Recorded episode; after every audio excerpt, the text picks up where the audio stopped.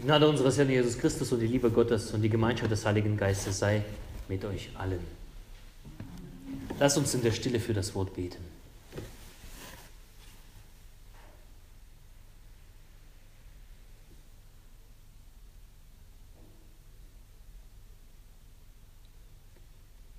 Dein Wort ist der meines Fußes Leuchte und ein, und ein Licht auf meinem Wege.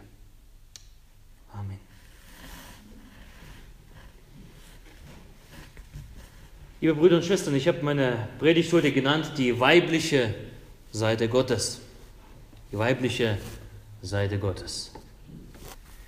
Gleich zu Beginn möchte ich mich positionieren und sagen, dass ich eigentlich nicht so viel von der feministischen Theologie halte. Es gibt ja so eine Richtung feministische Theologie. Auch würde mir nie im Leben einfallen, Gott als Göttin oder Göttin zu nennen, wie manche Bibelübersetzungen das machen. Zum Beispiel die Bibel in gerechter Sprache. Sie ist da an vorderster Front, und, aber darum geht es nicht und damit wollen wir uns nicht drum ärgern. Der Fakt ist, dass wir Gott allzu mit männlichen Attributen versehen oder ihn so denken. Wir denken, wir reden da über Vater, Gott, über Gott, den Vater.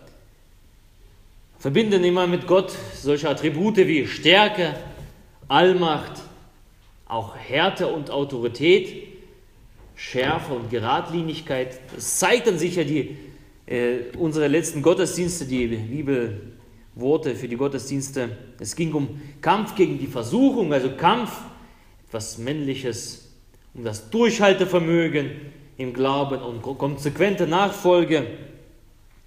Und so beginnt ja auch unsere Epistel, die wir gehört haben.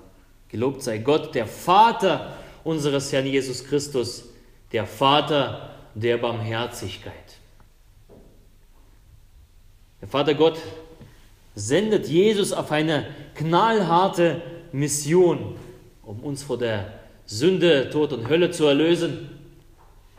Das ist ungefähr so, als ob ein Feldmarschall seine Soldaten in die, in die entlegensten Gebiete schickt, wo es wirklich abgeht. So ist auch Gott. Gott schickt seinen Sohn auf eine knallharte Mission. Und da gilt das eins, Befehl und Gehorsam. Jesus sagt eins, nicht mein Wille geschehe, sondern dein Wille. Gehorsam. Zugleich lesen wir, dass Gott sich erbarmen kann der Vater der Barmherzigkeit. Das schließt ja ein, dass Gott zuvor ja gezürnt hat. So ein maskuliner Charakterzug. Oder zumindest ist es ein Charakterzug, den wir mit Männlichkeit in Verbindung bringen. Doch das wäre nur ein einseitiges Gottesbild, wie ich meine. Sich auf sowieso ein, auf ein Gottesbild festzulegen und sagen, so ist es, tut uns nicht gut, denn wir erinnern uns ja an die zehn Gebote, die stehen ja dort in dem Fenster, ja in dem mittleren Fenster. Die zehn Gebote sind uns jeden Sonntag präsent. Und da ist ein Gebot, mache dir kein Bildnis von Gott und bete es nicht an. Aber, weil wir ja alles in Bildern verstehen, wir sind ja Menschen.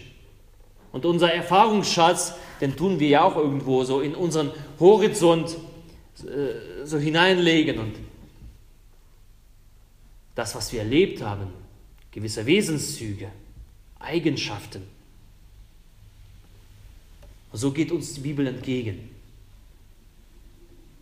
und redet mit uns. Sie spricht mit uns die Sprache, die wir verstehen und darunter auch in Bildern, in Gleichnissen, dass wir sie verstehen.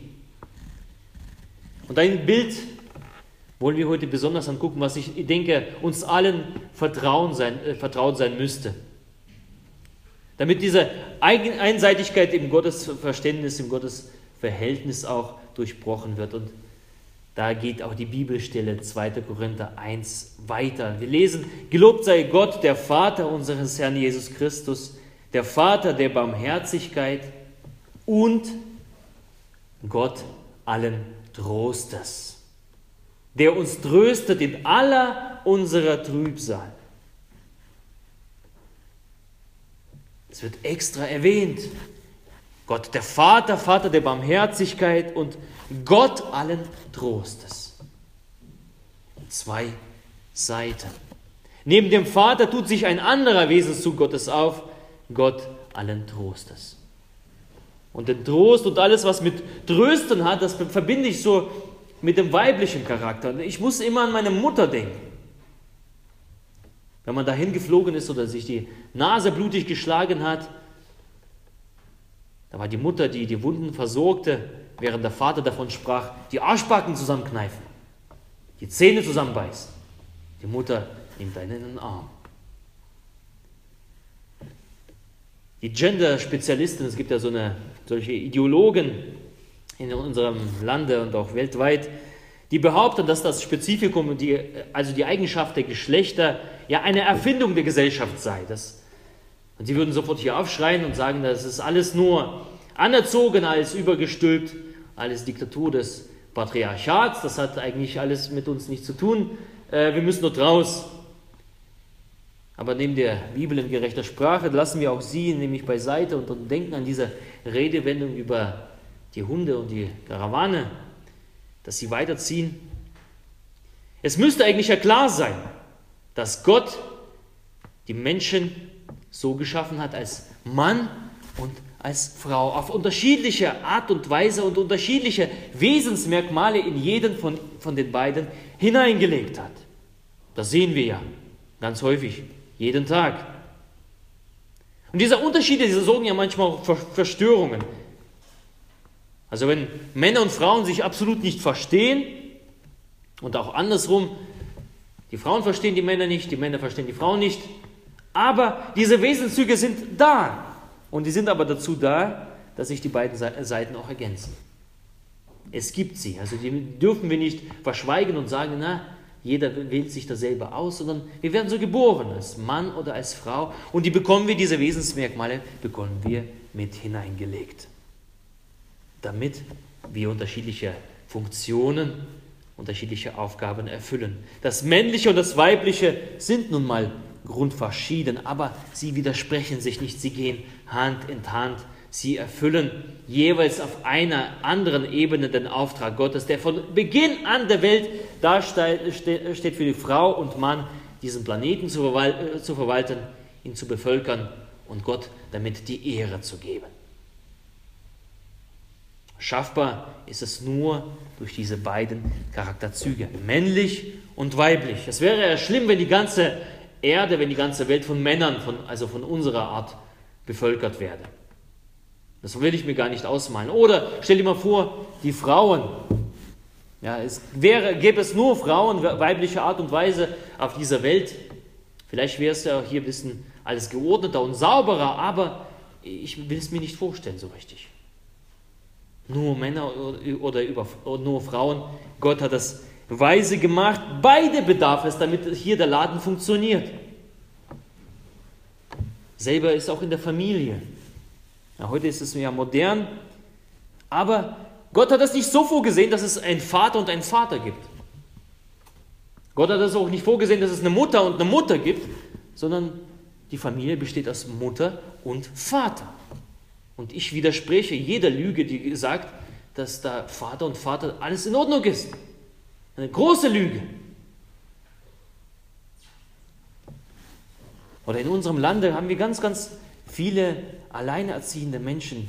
Durch die Trennung passiert so, dass man alleinerziehend wird. Das ist heute Realität und es ist kein Einzelfall. Ganz viele Familien sind so, die kaputt gegangen sind. Und wir als Christen, denke ich, müssen Gedanken, uns Gedanken machen, wie, also nicht das Richten, sondern Gedanken machen, wie wir diesen Menschen unter die Arme greifen, denn es ist ja ziemlich schwer. Aber es war so nicht gedacht von Gott von Anfang an. Es war nicht gedacht, dass, dass ein Kind nur Vater oder nur eine Mutter hat. Und manche Erwachsene, die sich getrennt haben, die Eltern, wir denken gar nicht so weit. Aber es war nicht Gottes Plan. Es, es ging nicht in Gottes Plan hinein sondern Gott hat von Anfang an geplant, Vater und Mutter mit ihren Schwächen und Stärken, Mann und Frau von Beginn an. So ist die göttliche Ordnung für uns. So funktioniert die Welt. Und wer da behauptet, Vater und Vater und Mutter und Mutter, und das alles leugnet und die, die Ordnung Gottes leugnet und sagt, nee, das, das kriegen wir schon hin, der ist ein realitätsfremder Schwärmer, würde ich behaupten. Denn wie viel Leid bringt so eine Trennung der Eltern in die Familie hinein? Und die Leidtragenden sind dann auch die Kinder.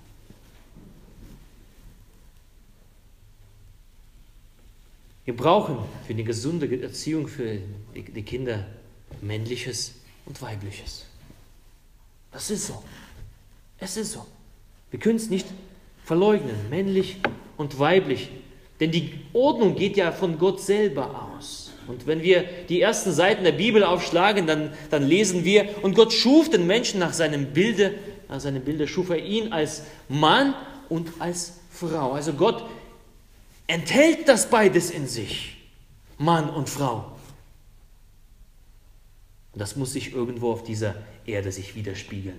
In der Gesellschaft, in der Familie, männlich und weiblich. Und weil es so ist, und weil, weil, weil ich, wie ganz am Anfang der Predigt gesagt habe, wir ganz, ganz häufig dieser Vatersfigur, dieser strenge Seite Gottes uns immer angucken oder an sie denken, wollen wir heute die andere Seite Gottes anschauen, die weibliche Seite Gottes. Darum auch die Predigt, die weibliche Seite Gottes. Von Gott allen Trostes spricht eben nicht nur dieser zweite Korintherbrief 1, sondern auch unser heutiger Bibeltext aus Jesaja 66. Und da lesen wir: Freut euch mit Jerusalem und seid fröhlich über die Stadt, alle, die ihr sie lieb habt. Freut euch mit ihr alle, die ihr über sie traurig gewesen seid, denn nun dürft ihr saugen und euch satt trinken an den Brüsten ihres Trostes denn nun dürft ihr reichlich trinken und euch erfreuen an dem Reichtum ihrer Mutterbrust. Denn so spricht der Herr, siehe, ich breite aus bei ihr den Frieden wie einen Strom und den Reichtum der Völker wie einen überströmenden Bach. Ihre Kinder sollen auf dem Arme getragen werden und auf den Knien wird man sie liebkosen. Ich will euch trösten, wie einen seine Mutter tröstet. Ja, ihr sollt an Jerusalem getröstet werden. Ihr werdet sehen und euer Herz wird sich freuen und euer Gebein soll grünen wie Gras. Der Herr segne an uns dieses Wort. Ein Teil des Textes wird ja uns sicherlich bekannt vorkommen, denn es ist ja die aus diesem Text entstammt ja die aktuelle Jahreslosung für dieses Jahr. Ich will euch trösten. Ich will euch trösten, wie, wie einen seiner Mutter tröstet. Und dieses Wort damals für, vor 2500 Jahren, das galt ja für Volk Jerusalem von, von dem Propheten Jesaja. Das Volk Jerusalem war bezwungen, sie saßen äh, ganz, ganz weit fern äh, von ihrer Heimat entfernt. Die Nation war kaputt.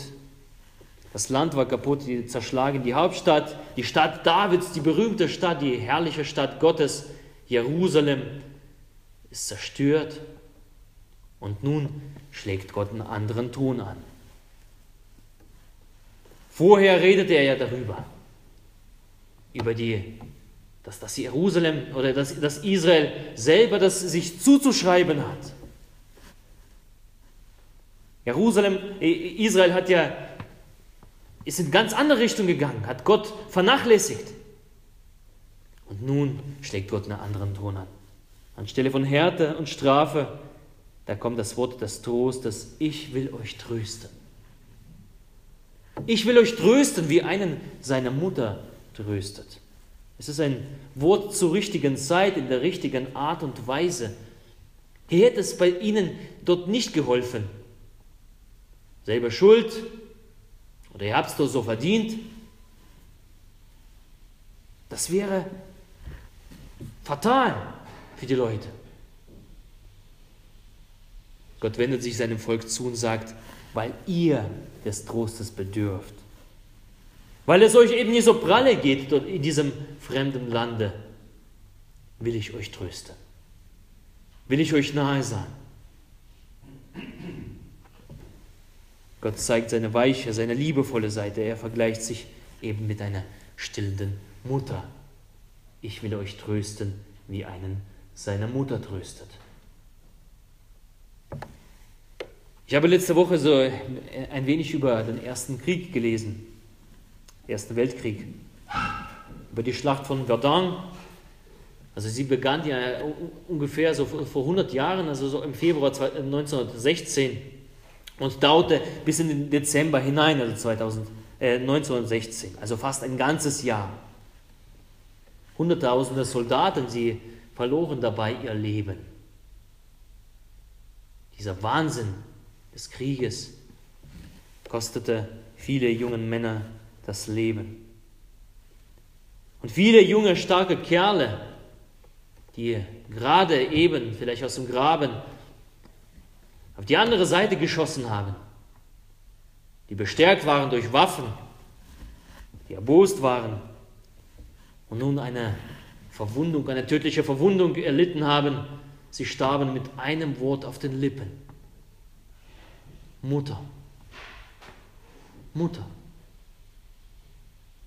Und die Krankenschwestern berichten davon, dass während äh, diese armen Kerle bei ihnen in den Armen lagen, sie wussten, es geht auf die Zielgerade zu, das war's. Sie erinnerten sich nicht an ihre Freunde, an ihre Klassenkameraden, an, an ihre Soldatenkameraden. Sie erinnerten sich nicht an ihre Kinder oder an ihre Frauen. Mutter war in diesem Augenblick das Wichtigste. Das letzte Wort Mutter. Verfallen in diese absolute Hilflosigkeit war nicht die motivierende Stimme des Vaters und seine Durchhalteparolen von Bedeutung. Du schaffst es, das kriegst du schon auf die Reihe. Sondern da war die Erinnerung an diese liebevolle Zuneigung der Mutter. Und wer eine liebevolle Mutter hatte oder, oder hat, der wird wissen, warum Gott sich mit einer Mutter vergleicht. Ich will euch trösten, wie einen seine Mutter tröstet. Neun Monate hat die Mutter uns im Bauch getragen. Neun Monate. Das Erste, was wir jemals, jeder von uns, egal ob wir eine Mutter haben oder nicht, egal wie, wie das Verhältnis zu unserer Mutter jetzt ist oder nicht ist, das Erste, was wir verspürten, war die Mutter die buchstäblich uns von allen Seiten umgab. Und Gott spricht, von allen Seiten umgebe ich dich. Wir lesen, von allen Seiten umgibst du mich, Gott. Die Mutter von allen Seiten. Die erste Stimme, die wir wahrgenommen haben, war ihre Stimme, die Stimme der Mutter. Das Erste, was wir an Wärme gespürt haben, war die Wärme der Mutter. Das Klopfen ihres Herzens. Und wenn das Kind einmal da ist, geboren ist, dann bricht auch diese Bindung ja nicht ab. Das ist ja nicht mit, mit der Nabelschnur abschneiden, das ist ja nicht getan.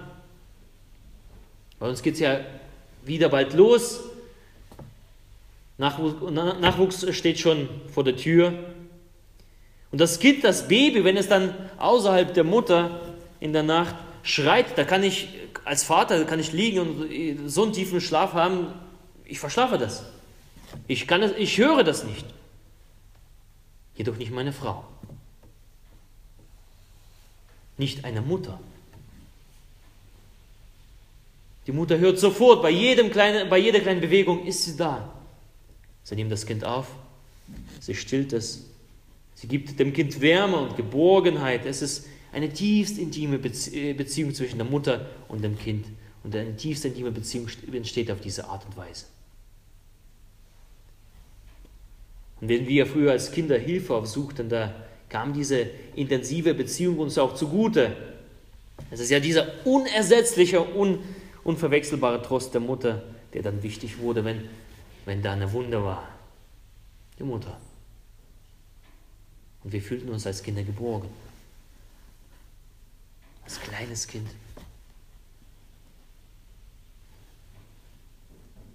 Ich bin davon überzeugt, dass alle von uns einen Trost bedürfen.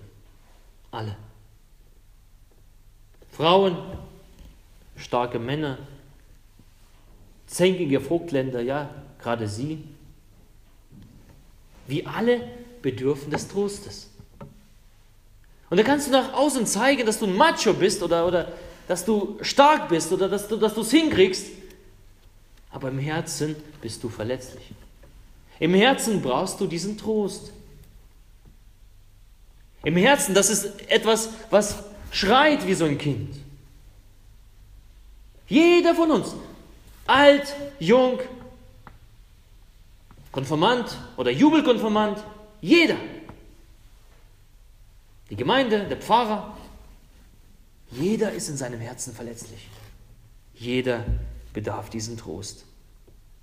Ob das mit dem Stress auf Arbeit zu tun hat oder Stress, Streit in der Familie ob das mit der Angst was zu tun hat, Sorge um unsere Existenz und unsere Zukunft, vielleicht auch Angst vor Krankheit, Angst vor Tod, Angst vor Verlust. Alle, wir brauchen Trost. Alle.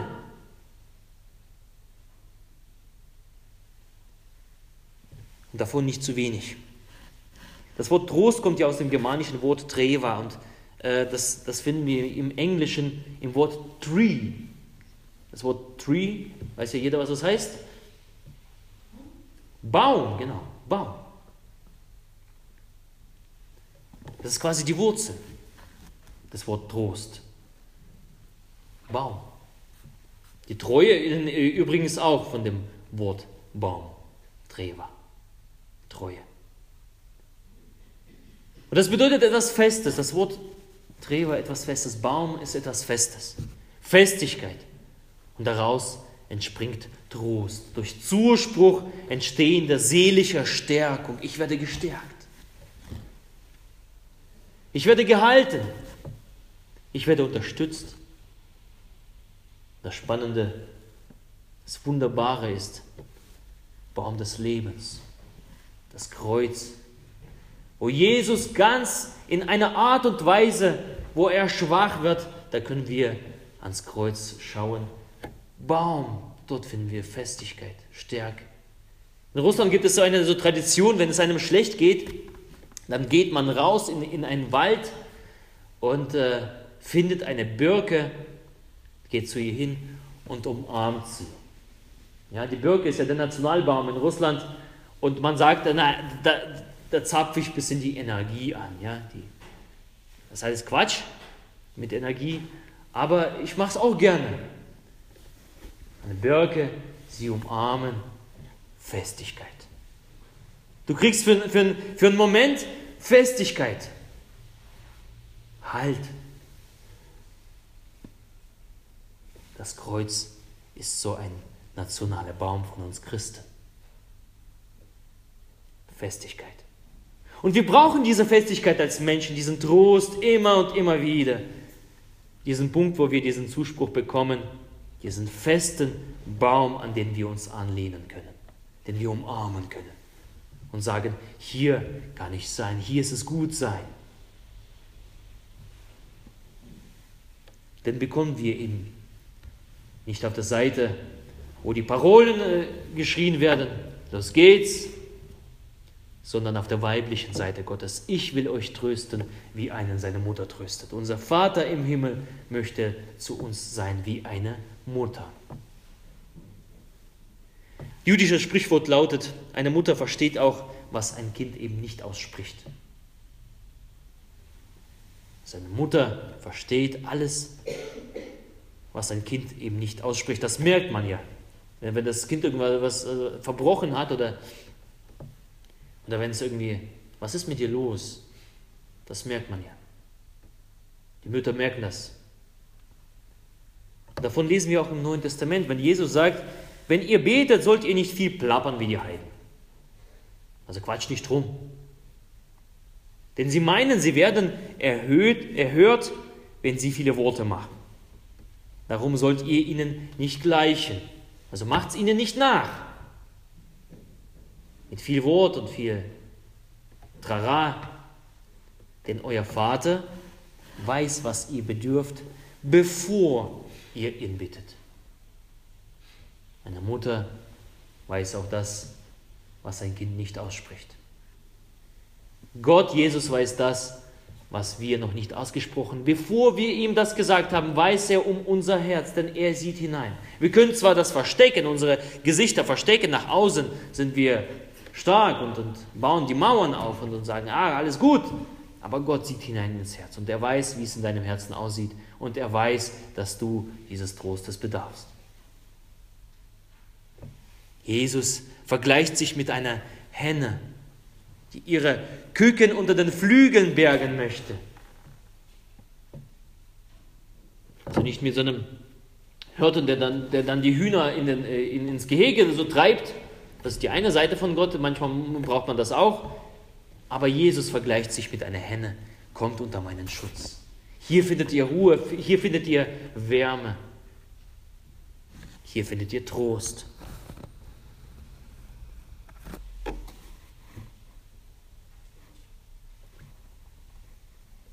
Jesus, seine Jünger. Der Johannes, wir, erinnern uns vielleicht an, an Johannes, den Zebedeus,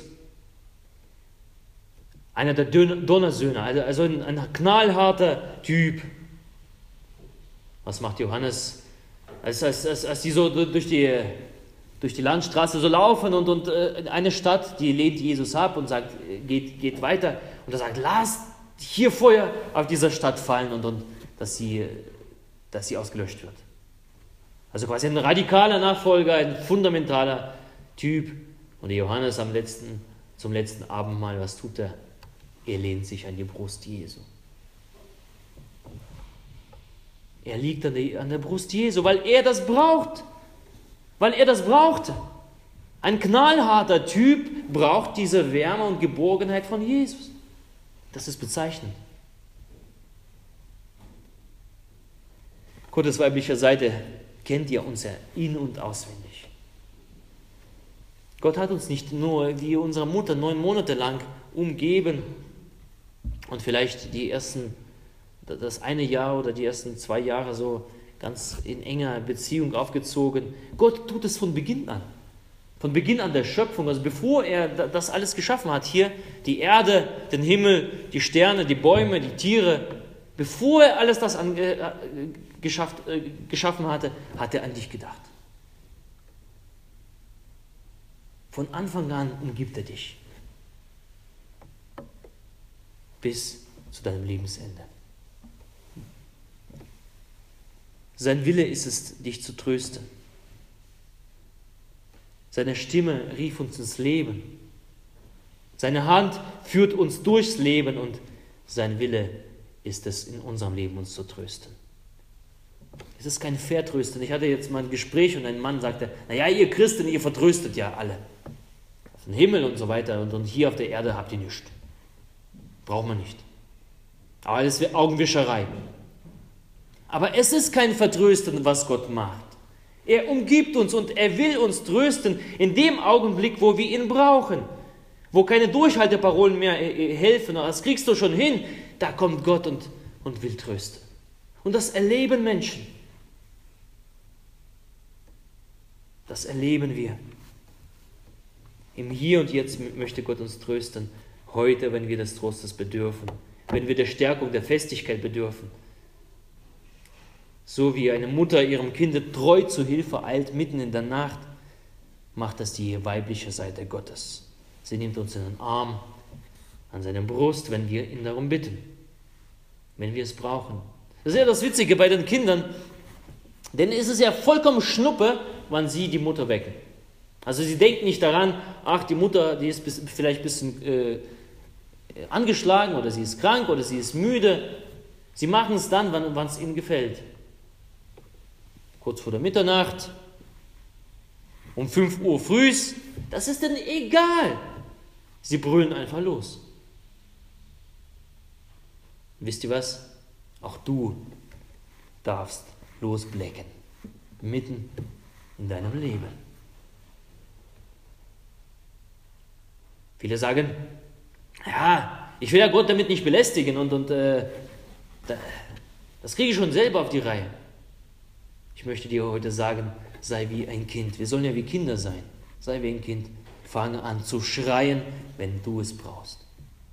Wenn dein Herz es schreit, dann fange an, Gott zu bitten. Gott, ich brauche Hilfe. Ich brauche diesen Trost. Wie ein Kind. Ob kurz vor der Mitternacht oder 5 Uhr früh, unabhängig davon. Es, für Gott ist es nie zu früh oder für, nie zu spät. Wir sind ja seine Kinder und wenn wir Gott rufen, dann wird er kommen, weil er das verspricht, weil er das sagt, ich will es tun. Und Gott ist ja kein Lügner, Gott lügt nicht.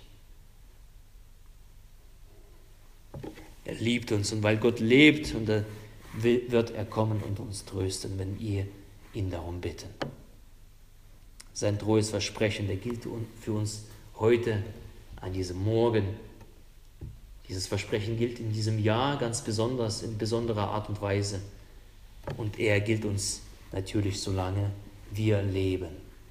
Ich will euch trösten, wie einen seine Mutter tröstet. Der Friede Gottes der Höhe ist als eine Vernunft, bewahre eure Herzen und eure Sinne in Christus Jesus. Amen.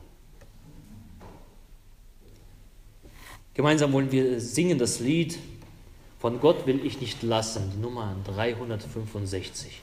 365, die Strophen 1 bis 3.